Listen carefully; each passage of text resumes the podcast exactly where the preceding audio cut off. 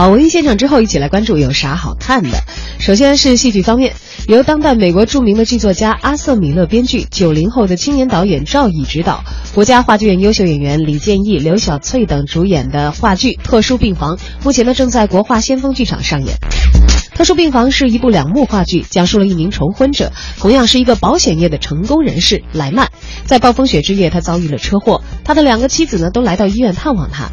在极具戏剧性的情节当中，通过人物的回忆穿插现实，拼接起一个犀利又严酷的故事。这部剧体现出了人自身情感需求无法琢磨的荒诞，直击当代人们情感生活的扭曲现状。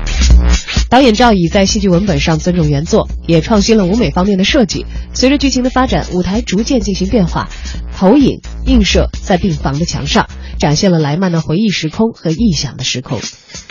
演出将持续到一月十七号。有啥好看的？带你一起来听一听特殊病房的演出片段。戴尔麦了啊！开车真是太不便了，我都是坐的火车来的。不过好在我们加拿大铁路还通车。你干嘛老跟我说加拿大的铁路？因为下了暴风雪，先生。我这么说，我太太从纽约赶来了。她在候诊室里。哦，还有您的女儿。谁把他们叫来的？大惊小怪。我今天刚到这儿，照顾不周，还请您原谅。谁说你照顾不周了？我是说，为什么把他们叫来？虚张声势，见鬼！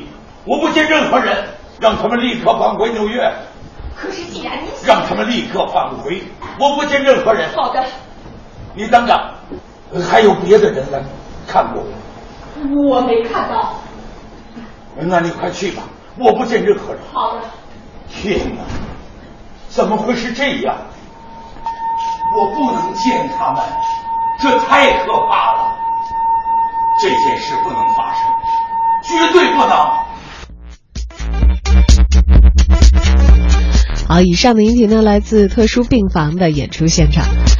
有啥好看的？继续来关注一下话剧。林兆华的老舍武则今天起将会登陆保利剧院，开启新一轮的演出。老舍武则虽然是一演再演，但是仍然是觉得非常的耐看。这其中既有老舍原著的魅力在，也有改编者的二度创作所带来的感染力。